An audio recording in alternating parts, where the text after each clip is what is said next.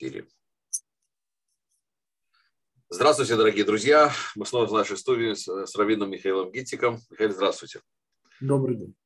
Ну, мы как в прошлой передаче с вами говорили, мы решили обозначить тему, что такое «я».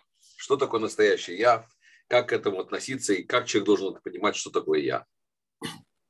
Собственно, это один из самых для меня, по крайней мере, тяжелых вопросов, ибо, э, очевидно, легко обозначить, что есть не я. Да, вот все, о чем я могу сказать мой, моя, мое, да, вот все то, что я обозначаю как то, что принадлежит, являться, конечно же, не может я, ибо мои мысли, например, мои скакуны, более того, ну, понятно, что тело и любая его часть принадлежит, есть некое «я». Но даже чувство, господа, ведь э, легче всего показать, что чувство испытывает некое «я», но они никак не являются даже частью этого «я». Проще всего э, с помощью неподвластности чувств, а именно. Например, самое такое, в общем, известное – это чувство неразделенной любви вот этот вот некий недостаток, когда мужчину или женщину тянет к некому предмету. Ну, я не имею в виду, что там любовь зла выше козла. Я, конечно, имею в виду некая вот такая вот странная э, нехватка другого человека. И это, конечно же, не обязательно именно мужчина и женщина, это может быть дедушка, например, я, внук и, и так далее. И что вот это чувство неразделенной любви, да, оно э, зачастую приводит к тяжелым депрессиям и так далее. И человеку хочет иногда от этого избавиться.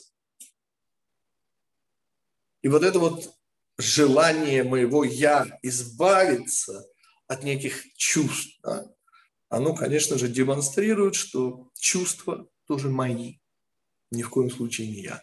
И мы об этом уже тоже конце упомянули, конечно же, моя душа.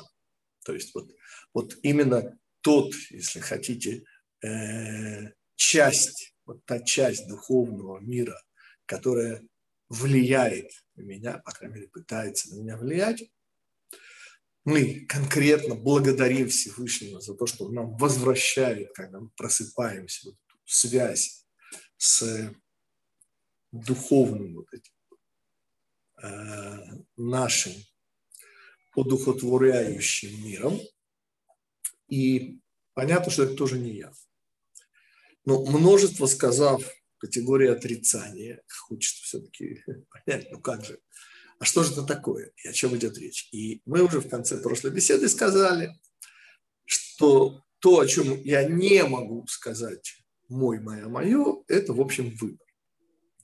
Вот то, что называется очень отдельно непонятным словом выбор. Мы сейчас, конечно, соединим я и выбор. Э, выбор просто по определению, очевидно, не может быть моим, ибо ежели бы я владел бы выбором, так и выбора бы не было. Поэтому же вся идея выбора, что это 50 на 50, это вот то самое состояние, когда ничто не предопределено. Понятно, что там, где есть предопределенность, нет выбора. И Потому о выборе нельзя сказать мой выбор. Да? Это я. Я. Я и есть выбор. Но, к сожалению, когда я говорю, что я – это выбор, я ничего не сказал. Ибо выбор ровно так же непонятная вещь, если вот. В любом случае, хотя бы стало ясно, что выбор, его механизм выбора непонятный и недоступный, ровно по той же причине, что и я, поскольку это, в общем, одно и то же. Я и выбор. Но что, тем не менее, э, и оказалось, когда я, в общем, пришел к тому, что я сейчас вам расскажу, что мне это было, в общем, хорошо известно. Ну, просто из фантастики. Дело в том, что именно фантастика во многом, она не просто предвосхищает, но она решает некие проблемы, которые еще, ну, ну маленький пример, господа. Уже для всех очевидно, что в ближайшие годы мы начнем пользоваться да, такси без шофера. Это уже очевидно. Но вспомните, что уже лет, я не знаю, 70 назад, если не ошибаюсь, уже появились первые фантастические вот такие повести, рассказы, где вот эти самые беспилотные такси вовсю использовались. И фантасты задолго до начали обсуждать всякие темы. Там, а кто будет виновен, не дай бог, в столкновении, и, и так далее, и так далее, и так далее. Начиная от Айзека Азимова, заканчивая Киром Булычевым, с Алисой, Мелконом. Все, все, господа, да, поверьте. Я не знаю, кто был первым, не знаю, можно ли назвать такого. Да. Можно, наверное. Ну так вот, когда мы говорим с вами о нашем «я», то оказывается, фантасты уже все давным-давно не только, но даже обсудили, о чем идет речь.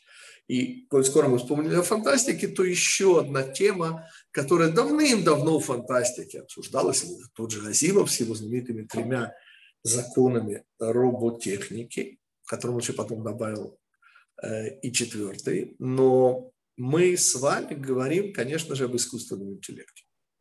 Тот самый искусственный интеллект, который для нас с вами, это вовсе уже не фантастика, это уже совершенно реальная вещь, которая конкретно используется – но в этом контексте, конечно же, самообучающиеся программы. Ведь когда мы говорим об искусственном интеллекте, мы говорим не просто о внутренних связях между той заложенной программистом информацией, но мы, оказывается, говорим о некой модели уже творческих способностей человека, который тоже вот можно неким образом моделировать в стой. То есть, что я предлагаю э, всем нашим зрителям, слушателям э, совершить сейчас такой вот мысленный эксперимент. Представим себе, вот уже, видимо, недалекое будущее, искусственный интеллект, с которым не только можно разговаривать, который тебя воспринимает, это, пожалуйста, и сейчас. Уже совершенно тривиальная вещь, я помню, это был поражен. Было лет 15 назад в Соединенных Штатах Америки дело происходило, и при мне некий молодой человек э, использовал такую автоматическую систему. Он позвонил и э, должен был купить мне билет. И э, серия вопросов, на которые он ответил, которая, естественно, распознавалась, так называемое распознавание образов, Господа, поскольку я человек уже не молодой, как вы видите, я еще помню, как лет 30-35 э, назад, господа, я еще помню, как делались докторские на тему распознавания образов, когда это еще вовсе не казалось понятным и очевидным, что возможно будет э, голос, слова при всей индивидуальности, тем не менее, спокойненько распознавать. Ну, сегодня понятно. И что? А то, что сегодня для нас с вами это вполне представимая вещь, вот тот самый э, мозг, искусственный интеллект, которым вы не только общаетесь, который способен к самообучению. И тут и возникает тот самый вопрос, который я хочу задать, и оттолкнувшись от ответа на него, мы выйдем на наше «я». Представьте себе снова, вы разговариваете, вы поднимаете любую тему, подчеркиваю, любую тему, да, из самых-самых непростых, я имею в виду, ну, скажем, там, на уровне э, филологии, синтаксиса и так далее, там, я не знаю, цепочка, там, я не знаю, ассоциаций, э, я не знаю, Осипа Милича Мандельштама. Тяжелейшая. Или, я не знаю, все, что находится сказать, на пороге науки и техники, где и, и все это вы спокойненько обсуждаете. Теперь добавим, чтобы было легче нам с вами, мы разговариваем не с программой, нам неизвестно, что это программа, мы разговариваем, просто не видим собеседника, и мы разговариваем. И там чарующие обертона, и исключительно личностная интонация, ну все, что хотите, короче, включая творческие способы. Ну все, господа. Простите, пожалуйста, чем ваш собеседник будет отличаться от человека? Только не надо говорить, там нет тела или там нет, это, это глупо. Ничем, потому что искусственный интеллект, если он обучается, он мой ответ. голос сам может подделать. Был известен, оказывается, когда я его нашел, этот ответ для себя, то оказалось, что я его давно знал. Поскольку в фантастике Эта тема уже обсуждалась, и был найден ответ, и он был очевиден, господа. Столь очевиден, что я просто предвкушаю удовольствие, я сейчас это слово скажу, это слово самосознание, по-другому осознание себя.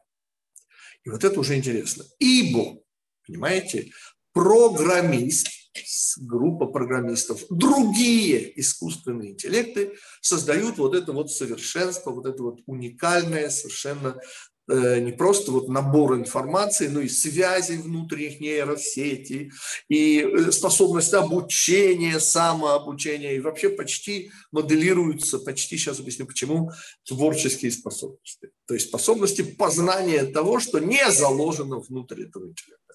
Вот все это мы собираем, и ответ на вопрос, так все-таки, чем это принципиально отличается от человека, и ответ будет, конечно, выбором, но очень точный ответ – самосознание. Ведь, господа, и вот тут мы и вступаем на территорию «я». Согласитесь, и это самый простой из примеров, наше «я» находится вообще-то вне времени. Как это? Ну, обратите внимание, в особенности это для дам существенно, ваше «я», дамы, возраста не имеет, в отличие от вашего тела. Мы, следовательно, говорим о чем? Ну, это, кстати, способ омоложения, не требующий вообще ничего. Просто закройте, закройте глаза, на мужчину это работает ровно так же. Ну, может, на женщин все-таки чуть получше. И просто потеряйте ощущение возраста. При этом это очень интересно, поскольку я не возвращаюсь там куда-то в материнскую трубу, когда закрываю глаза. Понимаете? Я просто теряю ощущение возраста.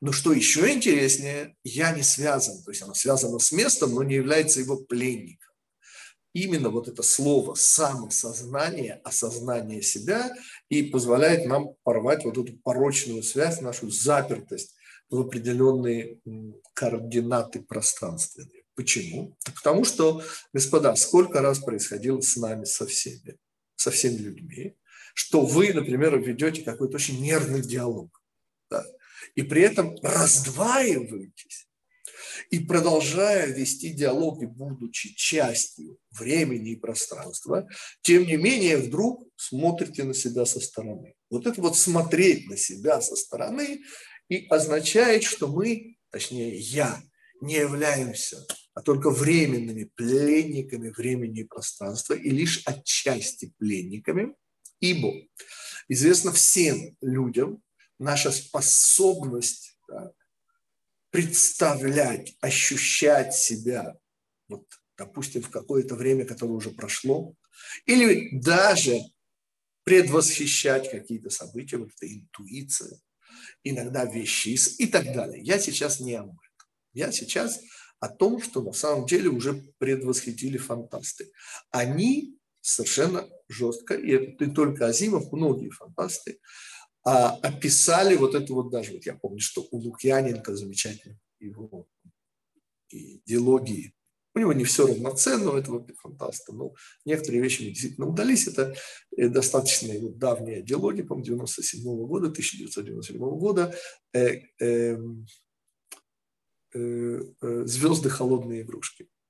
И вот там он спокойно, походя, поскольку это не его идея, использует идею вот компьютера, бортового компьютера, который, естественно, ну, понятно, супер искусственный интеллект, который находится на грани осознания. То есть, с одной стороны, осознание превратит его, по сути, уже человека, имеющего выбор, что ни в коем случае не подходит, даже если это было возможно для компьютера. Поскольку компьютер имеет собственную, извините, волю, это, простите, нонсенс.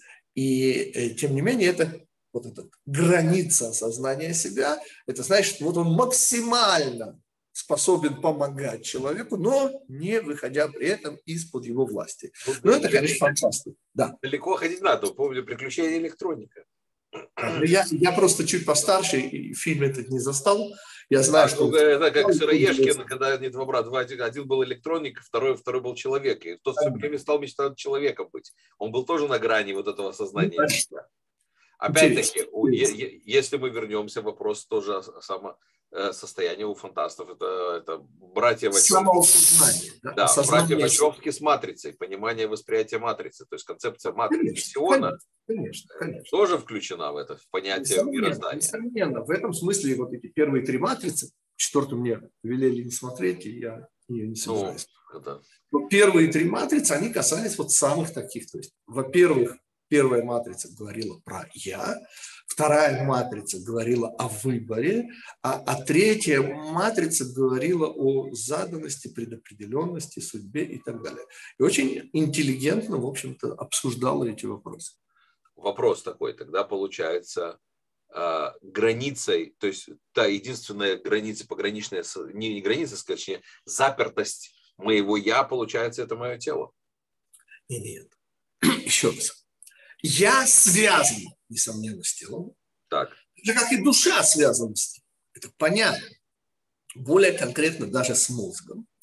Но ни в коей мере мы не должны путать там, не знаю, душу и, и тело, или там мозг и я.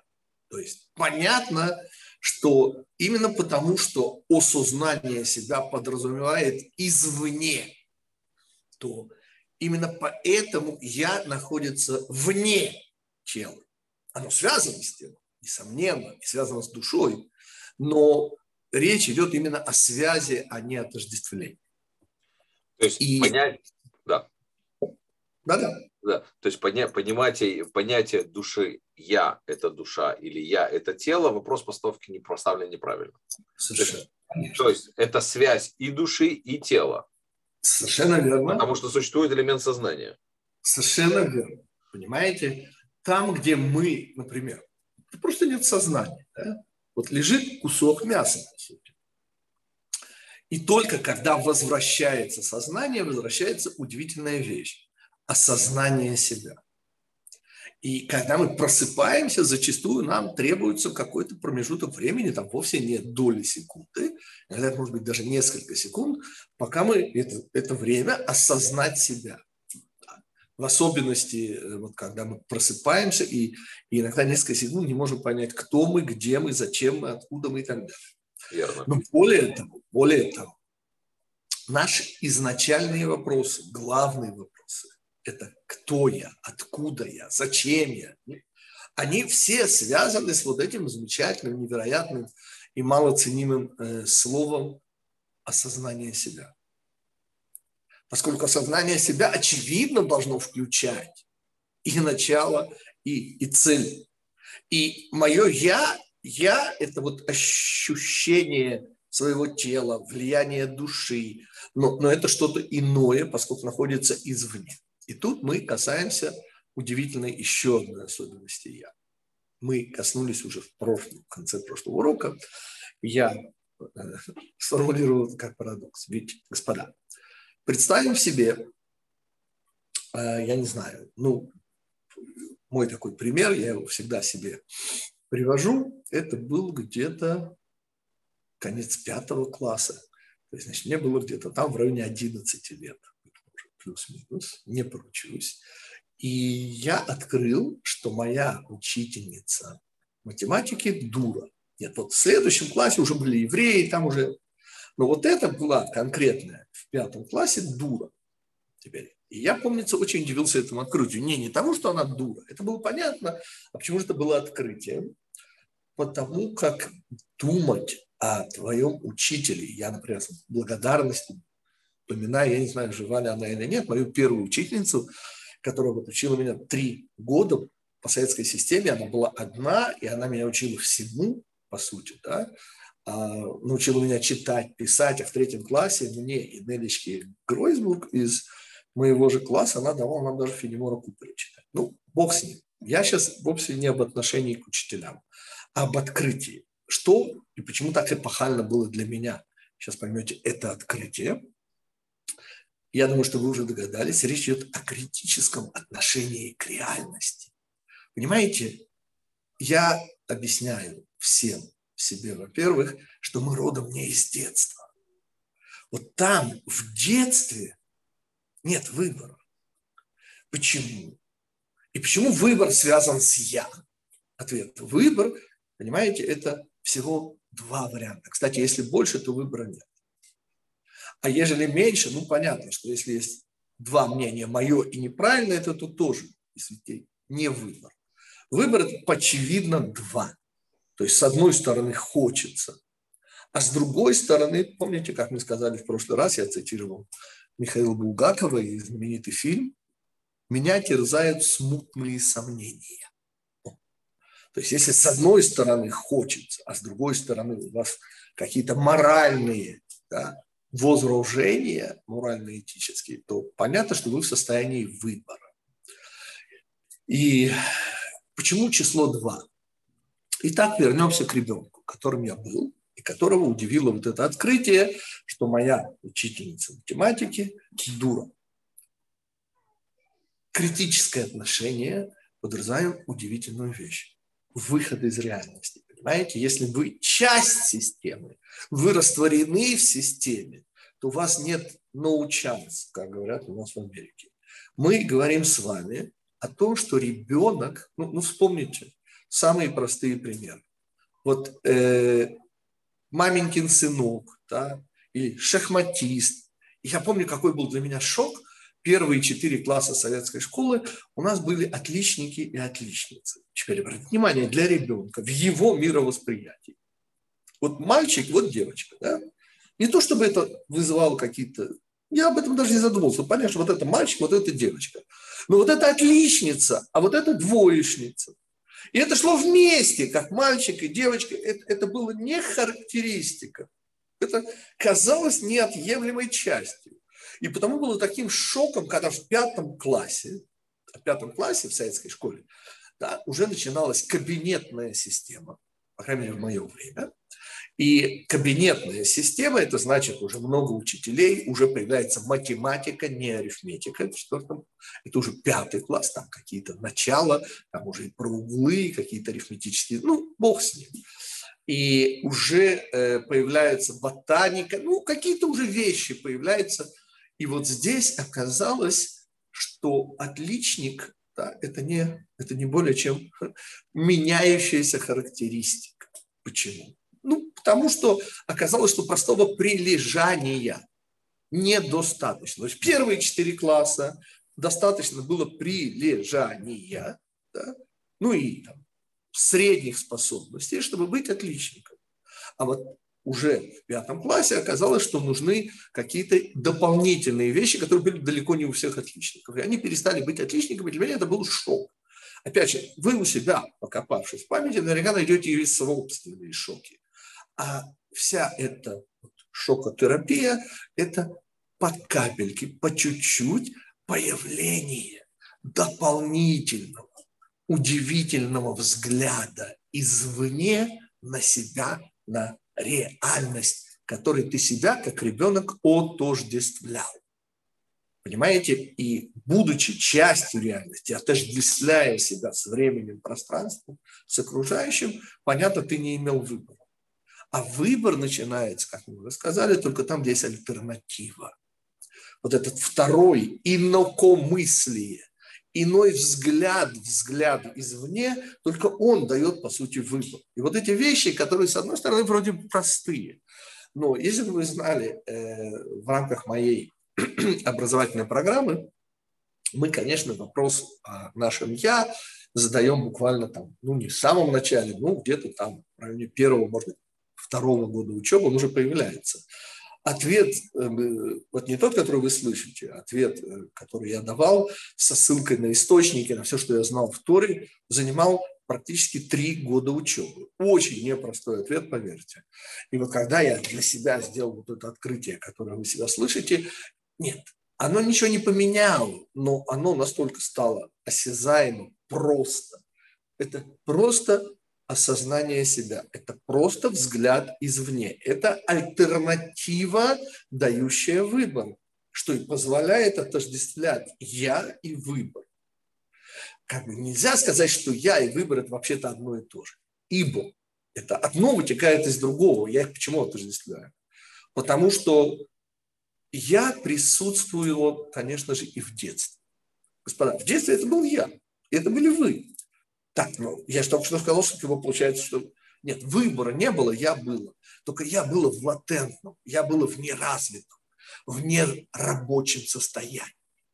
И вот это мое понимание, что учительница математики в пятом классе дура наша, да, вот это мое понимание, почему она меня так удивила и была шокотерапии. Это был один из первых примеров, потому я же не прослеживал, но, по-моему, один из первых примеров этого взгляда извне, вот этого критического отношения к реальности, своей нерастворенности, своей способности посмотреть снаружи на происходящее.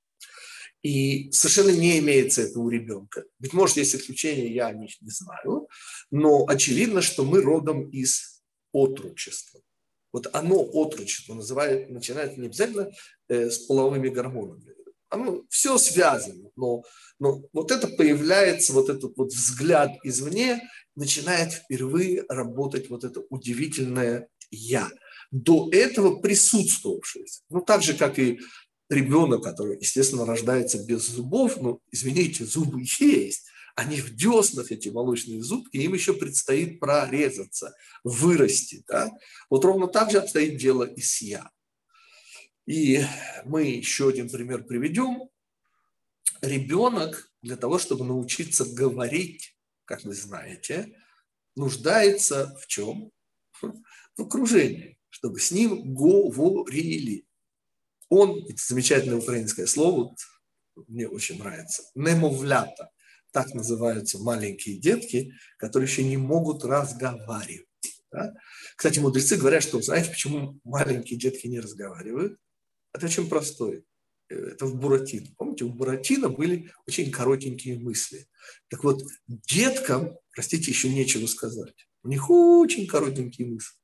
Замечательно сказал вот, э, Алексей Петрович Толстой. И мы говорим с вами о детстве, где речь, ежели не будут с ребенком говорить, просто не разовьется. Знаете, есть вот две вещи. И Маугли, настоящий Маугли, конечно, не как у Эдиарда Киплинга, а попадавший, не дай бог, в стаю волков или э, еще куда-нибудь, да, у них менялся, если вовремя не спасти, менялся даже биологический цикл. То есть они никогда не научались прямо ходить и говорить.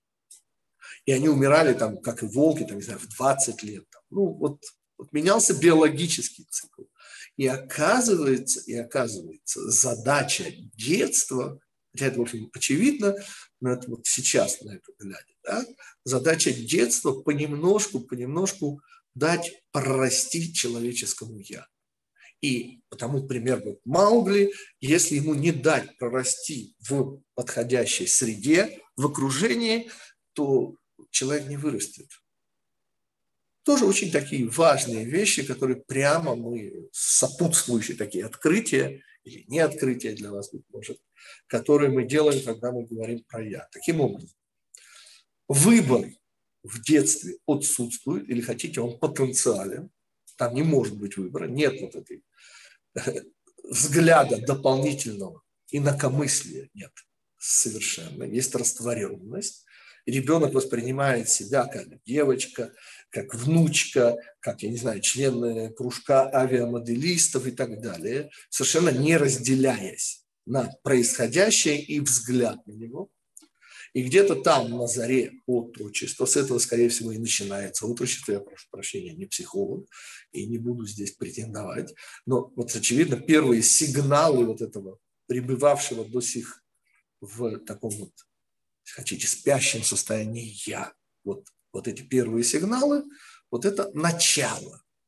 Собственно, те, кто не чужды иудаизму, наверняка помнят, что бар или бат мицва 12-13 лет – это с еврейской точки зрения начало действия того, что противостоит эгоцентризму. То есть вот, начинает работать влияние души. При этом мудрецы очень интересно подчеркивают, что на самом деле выбор будет только лет с 20 полный, а до этого он как бы не полный выбор. Это тоже сейчас будет понятно, поскольку мудрецы говорят, извините, к моменту, когда вам, девочки, 12 или мальчику 13, у вас за плечами 12-13-летний опыт чего? Эгоцентризма. А альтруистическая программа только едва-едва начала работать. Я знаю, что есть исключения, вот абсолютные праведники, но это нас, как к сожалению и к счастью, не касается. Мы с вами таким образом только к 20 годам обретаем вот этот опыт альтруистический, и тогда, вот тогда и только тогда вот этот альтруистический опыт позволяет нам иногда устоять против нашей вот этой вот внутренней деструктивной программы. У меня вот, короткий вот, вопрос, на два да. вы уже ответили, когда, с того, что пытался, пытался что-то сказать. На самом деле вы уже ответили и уже как бы объяснялись. Но один вопрос остался. Как э, сомнение, человеческое сомнение влияет на этот процесс? Okay. Вопрос Значит, сомнение, выбора. Сомнение мудрецы говорят, что это вообще не имеет отношения к выбору. Вот, то есть нет.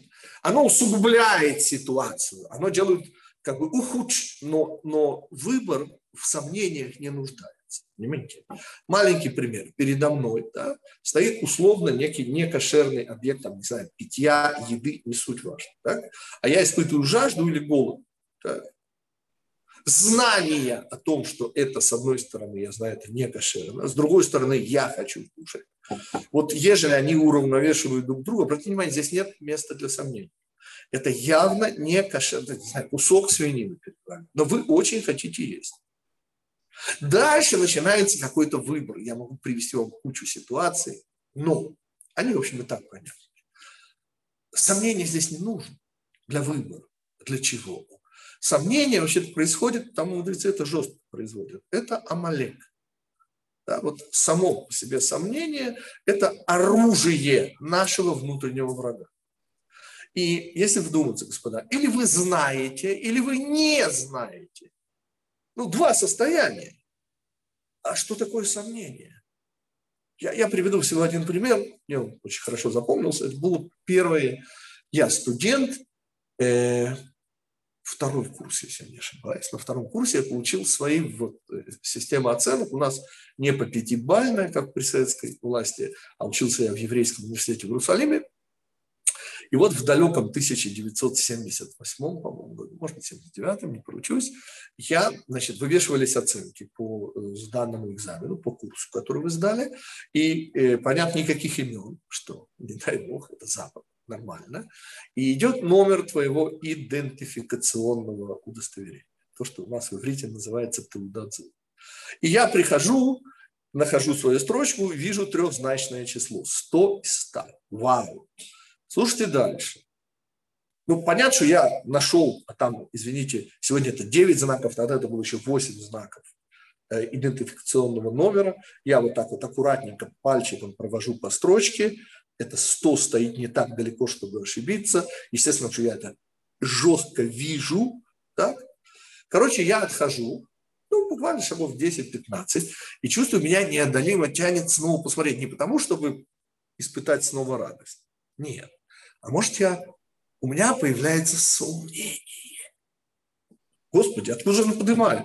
Ну, ну, согласись, что это неразумная вещь, сомнение. Потому что, ну я провел, я же ви, ну, ну я же не идиот, в конце концов. Но меня неодолимо тянет. И я привожу совершенно простой пример сомнения. Понятно, что сомнения бывают куда более страшных ситуациях.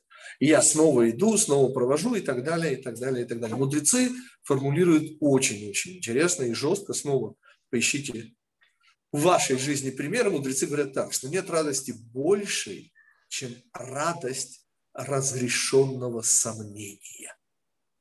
Я всего один пример приведу. К сожалению, забыл имя. У него папа еврей, а э, мама русская, то есть он с еврейской фамилией. Кстати, у его жены, откуда я и знаю, собственно, всю эту историю, она из Черновцов, его жена, у нее наоборот. Папа русский, мама еврейка, то есть дети. Они живут давным-давно в Соединенных Штатах Америки, уже много-много лет. Но в далеком 1968-1969 году он выдвинул некую гипотезу в астрофизике. Ну, я, к сожалению, не помню ни фамилии, ни я не специалист. Но рассказывал мне человек, который в этом что-то понимает, он знал и имена. И где-то ему уже было за 70, а он уже был дедушка, еще преподавал физику, и жена тоже профессор физики. И подтвердилась его гипотеза. его гипотеза, которую он выдвинул, подтвердилась экспериментально. И он говорит, э, тот, кто мне эту историю рассказывал, что это было, он, он просто лучился. Это была такая радость, для ему уже за 70.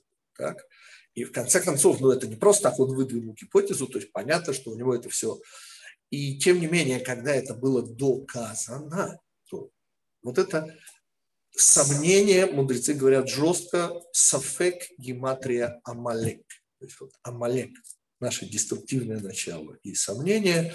Вообще с э, промахом первого человека тоже можно отдельно заниматься. Это не только сомнение, господа. Есть еще две вещи, которые э, прямо связаны с ядом змеи из, из того Эденского сада, того самого змея с большой буквы. Например, я только одну еще приведу э, строчку, там на самом деле четыре строчки. Да? Это, конечно же, привыкание. Понимаете? Вы покупаете автомобиль, выкладываете кругленькую сумму, совершенно новенький. Естественно, у вас радость обладания. Сколько она продлится? Господа, не до первой царапины. Вы можете там следить, и царапин не появится. Но через месяц, два, три радость исчезнет. Ну, по крайней мере, тот уровень радости. Почему? А вы привыкнете. Вы привыкнете обладать вот этим удивительным, роскошным средством передвижения. И это тоже, вот так же, как и сомнение, так и привычность. Там есть еще две строчки. Как-нибудь можем об этом поговорить. Но вернемся к нам. Да. Кстати, мы говорим про наше «я». И я отвечаю сейчас на невероятные сложности вопроса. Но мое «я», оно меняется или не меняется? О. То есть вот в детстве, ну, ну был же я, ну я же помню, Ответ был, несомненно, был. Но мы ответили, что я присутствовала, но не проявлялась. То есть она присутствовала исключительно как некая потенциальная вещь. Ну, так же, как и выбор. А вот теперь я, вот я, мне 62 год, да, и я 40 лет назад. Это одно и то же я или нет? Первый ответ, конечно, одно и то же. Там был я и сейчас я. Подождите, а что, ничего не изменилось? Ответ, ну, вообще-то изменилось. Ну, хочется верить. Не, не только морщины на лице. И помните, я дал этот ответ в конце нашего прошлого, нашей беседы. Я сказал, что это такой парадокс. Да? Это, это я неизменно, но оно меняется. Ну, извините, но, но согласитесь, что так оно и есть. То есть, с одной стороны, это явно то же самое я. Это я был, я был понимаете? И вчера это был я, и 40 лет назад это был я. Но, но неужели же не происходит никаких изменений? Помните, мы же говорили, что жизнь – это воспитание. И воспитатель с большой буквы, то есть воспитание подразумевает изменения. Но этот, этот вопрос, э, он тоже, кстати, очень-очень непростой. Его задают обычно в Кабале, и он связан, э, вот представьте себе эгоизм, то есть вот желание «хочу взять, взять, взять». Рацион для КБ да, давать.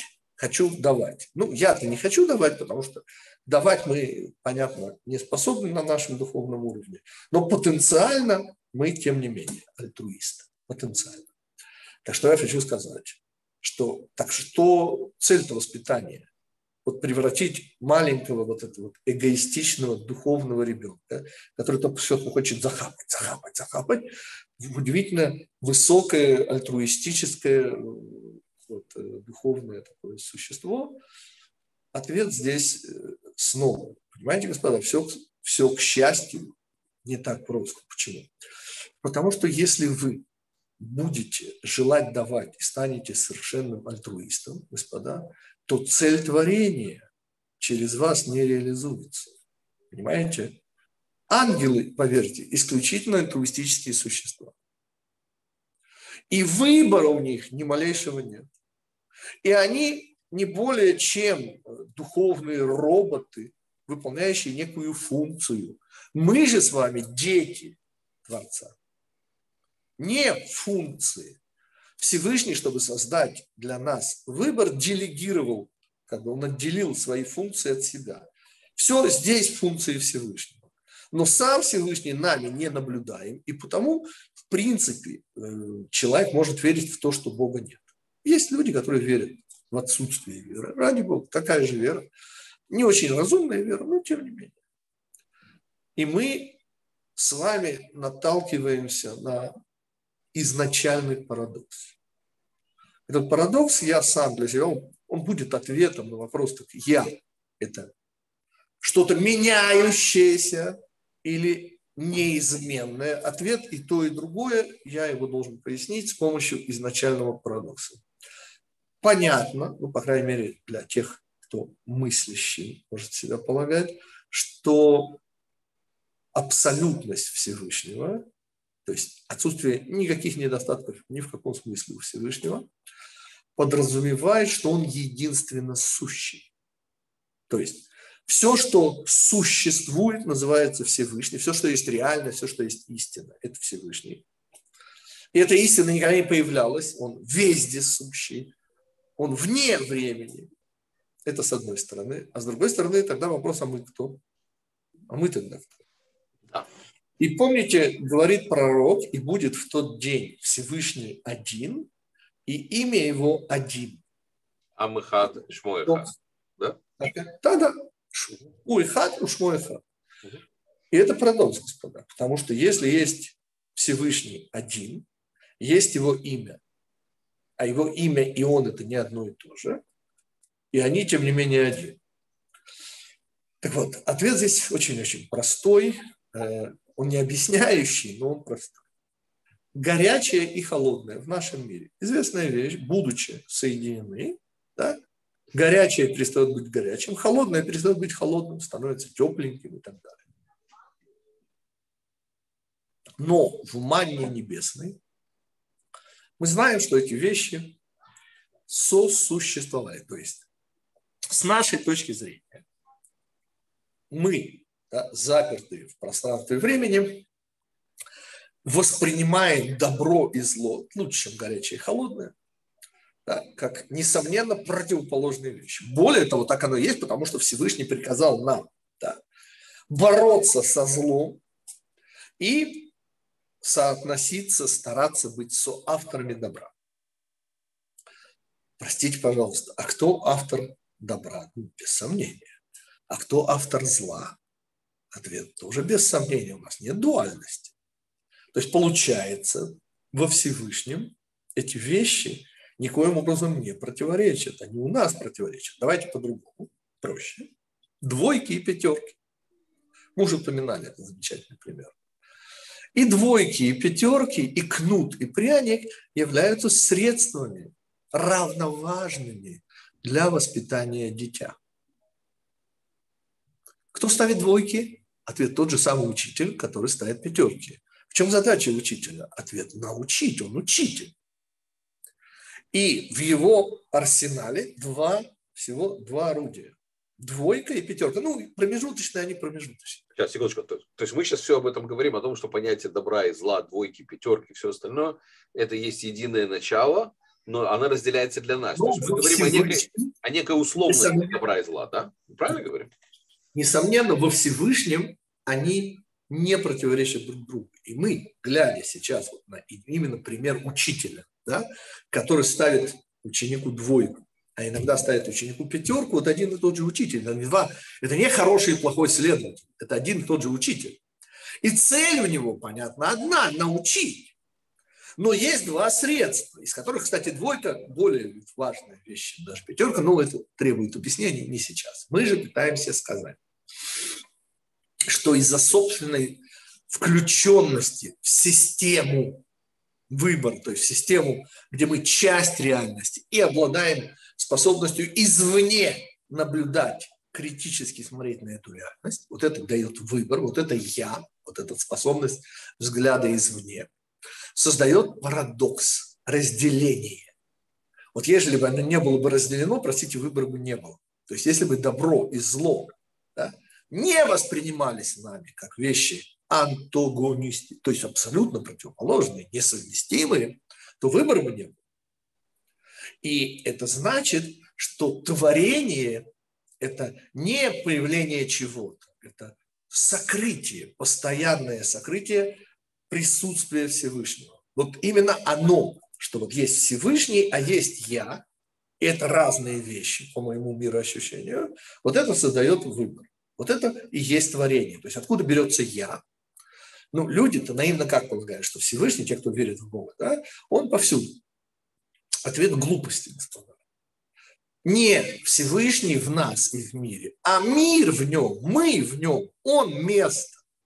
И он, сократив свое ощутимое присутствие, высвободил вот это возможность моего ощущения отдельности, моего я, моей, моего выбора, который на самом деле выбор-то не мой. И таким образом наш ответ на вопрос. Так мое я, вот, которое было в детстве, которое не было еще задействовано, появилось в отрочестве и развивалось на протяжении жизни, вот это я, оно меняется или не меняется? Ответ и то, и другое. А как это может быть? Ответ – это парадокс, господа, изначально вложенный, поверьте. И этот парадокс на уровне Всевышнего, и только там он решается. На нашем уровне он принципиально решаться не должен, ибо тогда утрачивается выбор, то есть смысл вообще нашего отдельного существования. Могу привести как пример истории Надава и Авигу, два старших сына э, Аарона, старшего брата нашего учителя Муше. Помните, Надав и Авигу уходят из этого мира, да, приблизившись к Всевышнему чрезмерно. Мы сейчас не будем все это подробно объяснять, я просто даю канву событий. То есть душа, душа уходит из тела, притягивается как магнитом, источником всей духовности, всего добра, всего света. Но это неправильно, говорит то. Задача человека вовсе не превращаться в ангела. То, что, извините, но мир сотворен не для ангелов. Ангелы выбора не имеют. Они не могут быть ответственны. Они не воспитуемые. Мы с вами воспитуемые. И ради нашего воспитания Всевышний творит. Творит, то есть высвобождает убирает, скрывает свое присутствие, и тогда появляется вот этот выбор, вот это существо, вот это я. Вот, вот так это выглядит, господа. Может быть, сейчас вопрос такой. Ну, а известно, что, опять-таки, из того, что мы читали в Кабале, сказано в наших книгах, что человек рождает себе подобного. Ангел себе подобного родить не может. Поэтому вопрос, связано ли это с неким, с неким а, аспектом а, светового, вот, временного какого-то континуума, то есть время получается у нас условно. Значит, э, ваш вопрос связан с функцией продолжения. И, и я на него отвечаю именно так, как через продолжение. Понимаете, когда нам говорят, что ангел не может родить себе подобного, на самом деле вы понимаете, что с точки зрения, допустим, самообучающихся программ, мы вполне можем, там, роботы могут собирать нового робота, который при этом будет, там, я не знаю, чем-то. Мы говорим немножко о другом. Мудрецы ну, пытаются нам передать, опять же, так как я это понимаю, идею причастности сотворенного человека к вечности, к продолжению. Ведь что есть вечность? То, что продолжается и не заканчивается. Снова не во времени я сейчас говорю. И в этом смысле, конечно же, ангелы, они однобокие, однотипные, лишены сложности. Сложность – это два элемента, ну и больше, ну как минимум два. У ангелов нет да и нет. Помните, удивительно, Раф Деслер объясняет, что с точки зрения ангелов все люди, включая даже праведников, сумасшедшие. Ибо попробуйте поставить иной диагноз, когда вы видите существо, и перед ним две чаши весов, на одной там солидный слиток золота, а, а на другой пусто. Даже не три черепа, просто пустота. И вот он напрягается, вот позу мыслителя он, он, он пытается понять, а что на самом деле перетягивает сумасшедший. Поймите, праведники – это те, кто выбирают добро. То есть они вот когда смотрят, отличают иллюзию от реальности. Но они ее не видят, чем а, а ангелы видят, они духовные существа. Понимаете, для них тут нет вопроса, но для них нет выбора. И потому ангелы, они временные. Они не нужны, а лишь как делегированные Всевышним функции, как бы отдельные в кавычках, конечно, отдельные от Всевышнего, для чего? Чтобы у нас был выбор. Ведь, господа, идея колдовства, это, если хотите, но это снова целая тема, это идея интимных отношений с ангелами. Я не шучу. В Торе, главе Мишпатим, и это начало длинного большого комментария Рава Ицхака Барбанеля, соседствуют запреты колдунью не оставляй в живых, не оживляй, да, и скотоложеством не занимайся. Вот это соседство. В Торе просто так соседства не бывает. И, в общем, выводит на вот эту вот идею, что колдовство – это э, сродни скотоложеству. То есть интимные отношения только уже с ангелами. Нет, половых гормонов там не присутствует. Я не об этом, и Тора не об этом. Но это вот действительно некая запретная связь, поскольку, как мы знаем, любая попытка связаться с ангелами или использовать какие-то духовные силы, это страшнейший запрет Торы, это, по сути, непонимание, что такое Творец. То есть попытка вот делегированным им функциям придать самозначимость, помните, так начиналось то, что называется по-русски, это христиане придумали, идолопоклонство, по-нашему зряшная работа. А вот Азара, как она начиналась? Помните, а Всевышнего ему придумали имена – вот не те, которые появляются в Торе, где все слова – способы связи. Что такое имя? Это способ связи. Например, Израиль – это способ связи для всех людей доброй воли со Всевышним. Вот если человек доброй воли хочет связаться со Всевышним, то он должен идти к Израилю. Другого способа не существует, иначе будет Вавилонская башня. Котором как раз-таки имплементировалось вот это идолопоклонство. Несомненно, несомненно. И Любая второе, попытка второе. сделать себя причиной, а встречу со Всевышним следствием – это идолопоклонство. За что они были наказаны смешанием языков. Потому что они понукали ангелам, они давали команды ангелам и, и пытались это все. Да.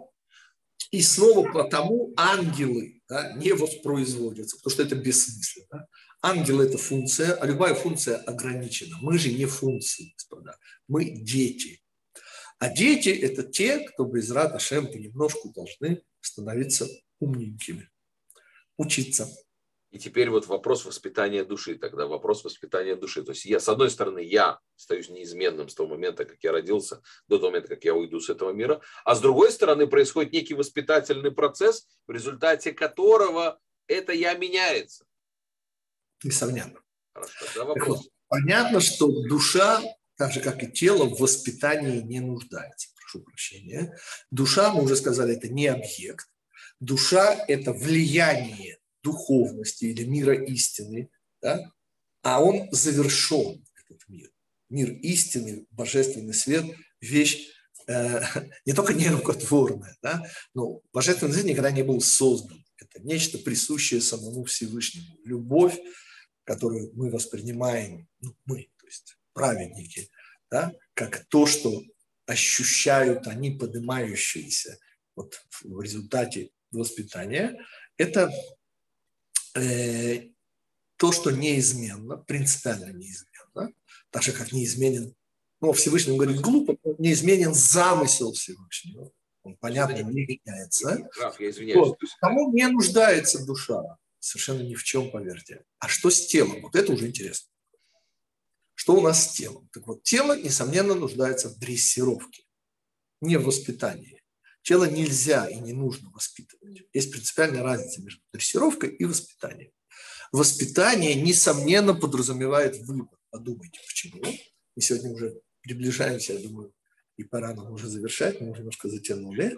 Несколько минут. Продолжим, даст Бог, продолжим, если будет ваше на то желание, ваши на то вопросы, на которые с удовольствием да. будем Но тело нуждается в дрессировке, а дрессировка отличается от воспитания очень существенно.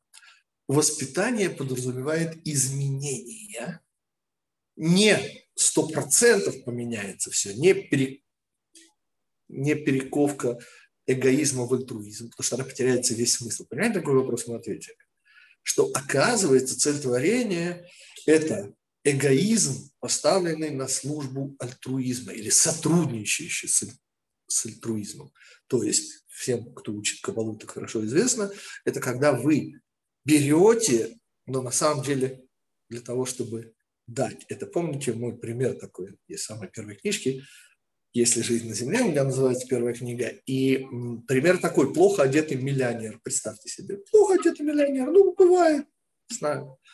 Вот, там, какие-нибудь 60-е годы, там, увлекающийся, там, ставший хиппи. Ну, плохо одетый, бывает. И прохожий дает ему, полагая, что он нуждается, монетку. А он миллионер. Вы понимаете, что ему эта монетка. Вот, и э, этот плохо одетый миллионер, если он хороший человек, он эту монетку берет и благодарит прохожего. И что мы здесь обнаруживаем? Нет, несомненно, прохожий дал. Так. Но поскольку миллионер не нуждался, то, то что здесь произошло? Он принял эту монетку ради того, чтобы дать возможность прохожему совершить хороший поступок. Вот этот пример позволяет. Таким образом, мы сегодня не только объяснили, что такое я, но мы коснулись, ну, если хотите, вопросов всех вопросов. Если существует абсолютно Всевышний, то что может существовать кроме него? Понятно, что все, что кроме него, не существует. Он единственно сущий. А мы тогда кто?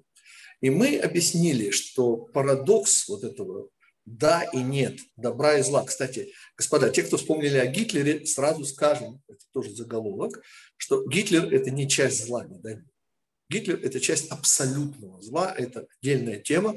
Когда я говорил про двойку, я имел в виду, конечно, просто зло. То есть двойка – это кнут, который должен привести меня к заслуженной пятерке. Понятно, что в этом смысле Гитлер зашкаливает, не только Гитлер, и Богдан Хмельницкий, и же с ним. И мы говорить о них, это совершенно отдельная большая тема, что такое абсолютное зло, чем оно отличается от зла и так далее. Но зло и добро в обычных координатах это более-менее понятно, это двойки, пятерки, кнут и пряник, система воспитания.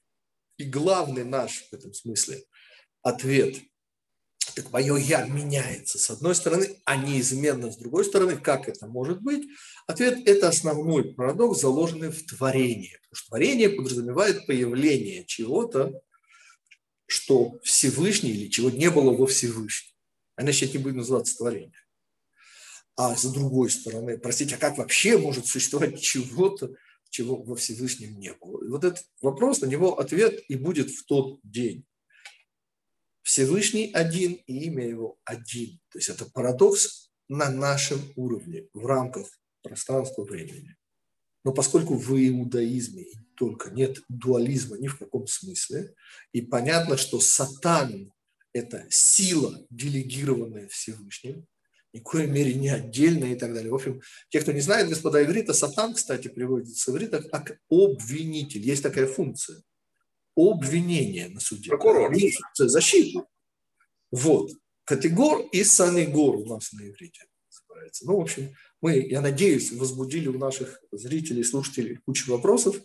Задавайте, господа, и мы да. тогда снова... Не стесняйтесь, пишите нам, говорите нам. Единственное, что последний вопрос, я хотел все задать все да. в связи с этим. То есть получается, подытожим, да, то есть то, что как, как говорится, conclusion придем к, к определенному решению. То есть получается, что собственное, то есть мое я, часть его находится вне времени, вместе со Всевышним, а часть привязана к этому миру. И вот воспитательная часть та, которая привязана к этому миру.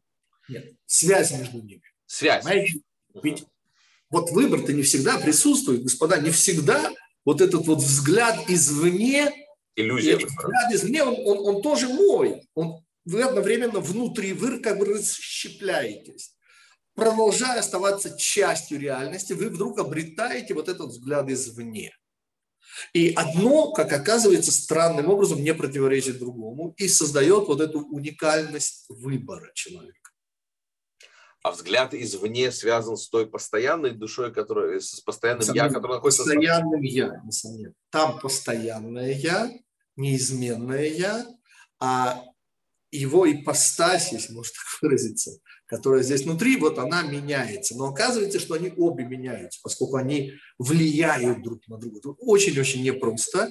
И так же, как механизм реинкарнации, тут я вынужден признаться в незнании, механизм реинкарнации недоступен мне, и не только в смысле, что это я такой э, малоученый, а в смысле, что ничего явного нигде мудрецы не говорят. Я, поверьте, пытался нет, господа. В открытом источниках нет, только в зашифрованных.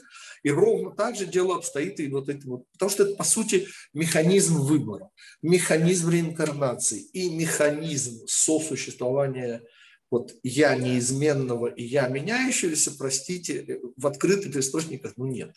И я, к сожалению, ничего не могу сказать, кроме своих догадок, а они мало интересны. Хорошо. Раф, огромное спасибо. Спасибо нашим зрителям, те, кто сидели. Я думаю, что в следующий спасибо. раз мы еще поднимем много интересных вопросов. Даст Бог, даст Бог, даст не стесняйтесь. Присылайте да. вопросы. Всего хорошего. До свидания. До следующих встреч. До свидания.